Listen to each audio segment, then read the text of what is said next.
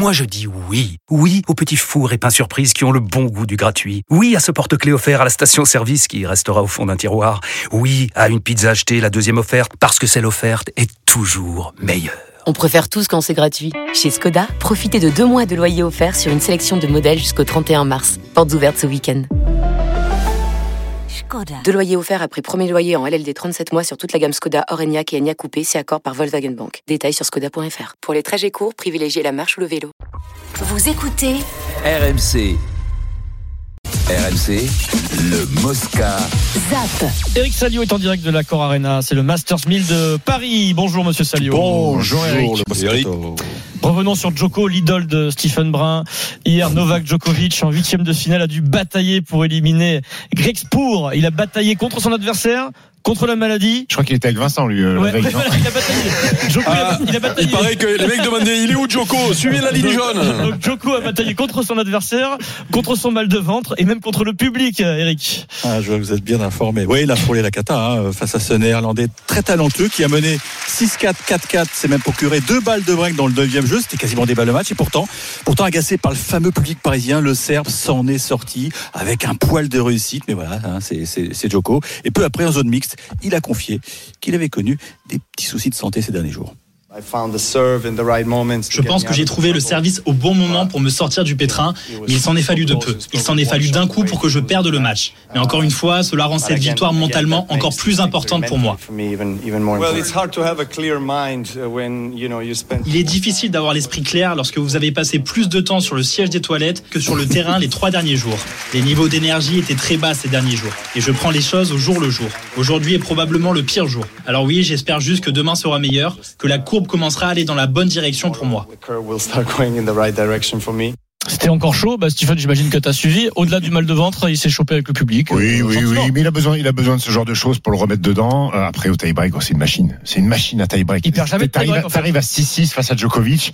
Tu démarres, t'as Déjà, déjà, tu es, ouais. démarres avec 3 points de retard déjà. Il rentre dans la tête des, il rentre dans la tête des mecs. C'est trop dur de taper Djoko. Il, les moments importants, il joue tous les bons points, tous les points importants, il les joue correctement. Il te il provoque, allez, la faute. Il est capable de mettre 25 fois la balle dans le cours. C'est une machine. C'est une machine. Eric, t'as suivi Il est en bonne euh, santé Non, ce soir j'ai pas parce que suivi. il est en bonne santé. Désolé, je peux pas, je peux pas te, je peux pas tout suivre moi les gars. Je suis envoyé spécial sur la NBA là, donc. euh, Eric, il est en bonne santé ce soir parce que je viens voir contre Rouneux. Il est en bonne santé, Djoko ou pas J'ai pas d'infos, donc euh, on va découvrir comme vous euh, l'état de santé du Serbe, mais c'est la clé du match. Parce qu'en face, attention, il y a Rouneux qui rejoue très bien. Et puis vous savez que Rouneux, il a un nouveau coach hein, dans son box. C'est un garçon qui a plutôt bien brillé ici à Bercy, qui a passé un peu de temps en prison. C'est Boris boum. Becker.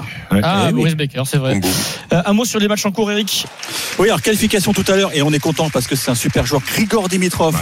est en demi-finale. Il a battu le peu charismatique Hubert Urkacz 6-1, 4-6, 6-4. Ben, Et demain après-midi, en première demi-finale, il affrontera le vainqueur du match qui se déroule actuellement entre Stefano Tsitsipas et Kachanov. Pour l'instant, 3-1 pour le grec. Merci Eric et bilan médical quand tu veux de Novak Djokovic. Bon, c'est pas une Bah, petite je suis la ligne, hein, c'est ça, faut suivre la je, ligne. je vous rappelle, ça. je vous rappelle qu'il a gagné un tournoi du Grand Chelem avec une, un claquage de, de, de, de 3 12 cm. de 3 cm au Ouais. début de la compétition. Donc, C'est pas une petite gastro qui Non, va empêcher de gagner non. euh, Bien sûr. le tournoi à Bercy. S'il est arrivé, combien elle faisait la truc là 3 cm 3 centimètres, ouais. Ah ben là, c'est ben, ça va. On- Il a Merci recousu Eric, 3 cm. merci Eric, on zappe le tennis. Oh bon. Et de Paris, nous passons à Montpellier, à la Sud de France Arena, où se déroulent donc les championnats d'Europe de judo. Morgane Maury est de retour avec nous. Rebonjour Morgane. Rebonjour à tous. Salut. Alors, ces championnats d'Europe pour euh, l'équipe de France, c'est le début en fait d'une grande explication avec pour objectif la qualif, la qualification pour les, les JO de Paris en 2024. Ça va être chaud, Morgane. Oui, mais la règle est impitoyable. Il n'y a qu'un seul judoka par pays et par catégorie aux Jeux Olympiques. Par exemple, en moins de 48 kilos, Shirin Boukli, qui vient d'être sacrée championne d'Europe, est deuxième mondiale. Blandine Pont est troisième. En moins de 60 kilos, ils sont trois dans les 16 premiers de la planète. Alors, très difficile de trancher.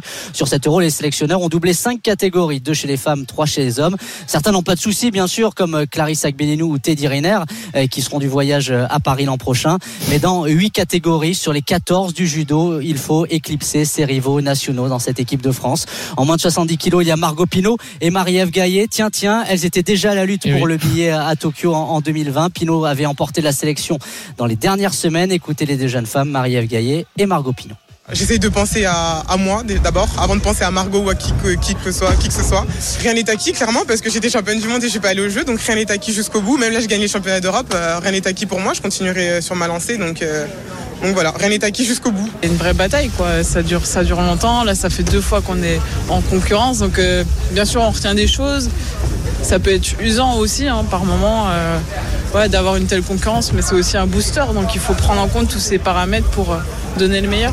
Ah, il y aura trois phases pour connaître les 14 appelés olympiques. Une première phase après 7 euros, une autre en février, la dernière en avril après le championnat d'Europe 2024.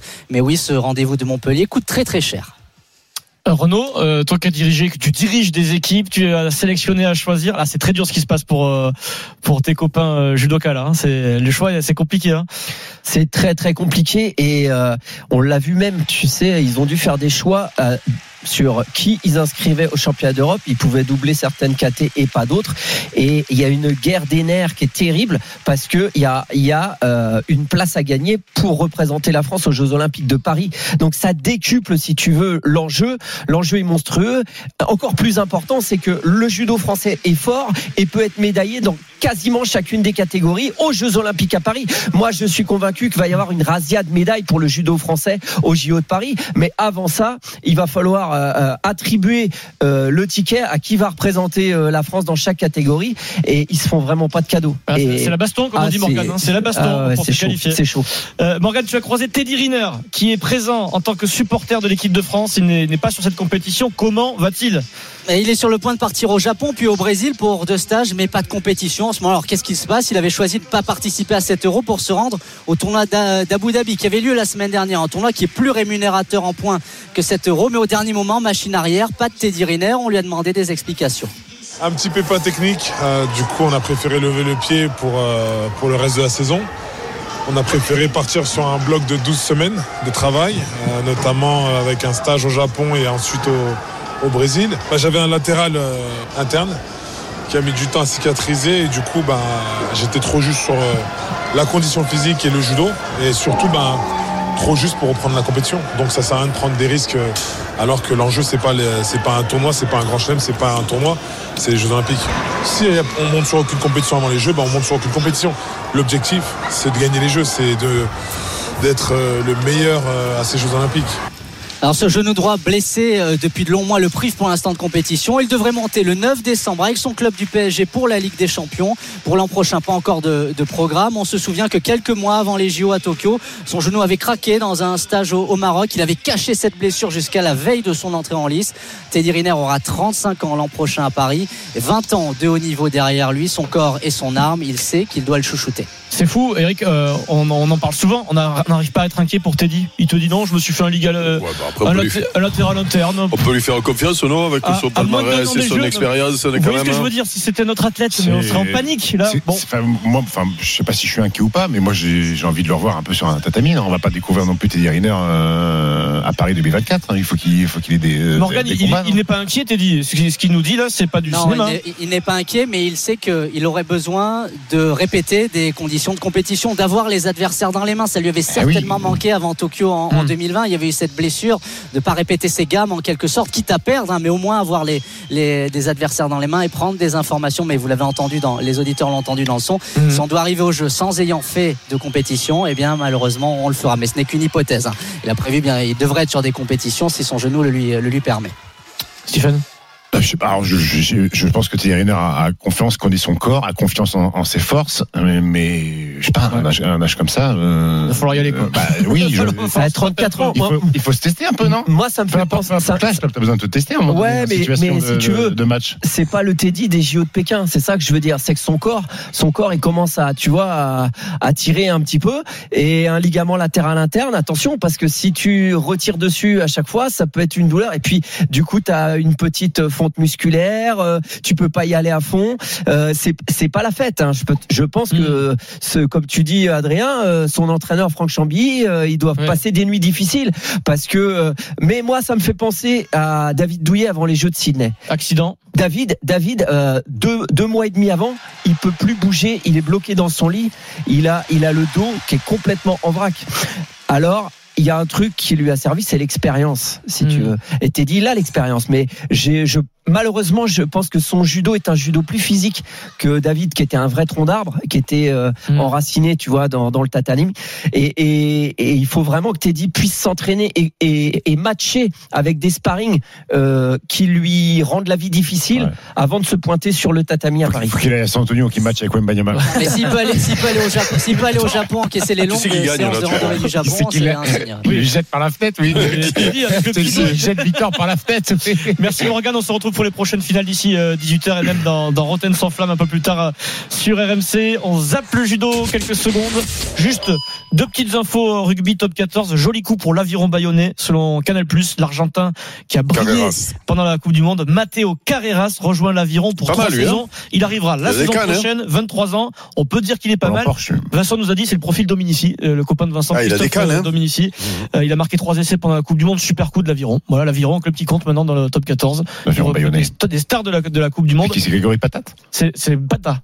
Il aime pas Pata. quand on l'appelle Ah, Patate. pardon, si tu l'appelles Pata. Patate, il t'en met une directe. C'est Grégory Pata, le manager. C'est surtout de que quand il est venu, tu n'as pas dit. Hein. Non, non, non, non. Grégory Patat. Et Bah, puis- quand il est venu, je lui ai tâté le- la petite bedaine. Il a une petite bedaine, hein, C'est vrai, Grégory. D'ailleurs, il n'a pas apprécié. Et puis, Henri Chavancy, on l'a reçu des, des 10 fois dans le Super. Show, 35 ans, formé au Racing 92, prolonge son contrat jusqu'en juin 2025 avec euh, le club. C'est l'enfant du club. Voilà, ça il Bravo. terminera Bravo, au Racing Riton. 92. Comme Mbappé au PSG. Comme Mbappé, depuis 2007, il a joué 376 matchs avec le Racing, C'est beau. euh, une finale de Coupe d'Europe et champion de France en 2016. Bravo euh, le Racing et bravo Henri Chavancy.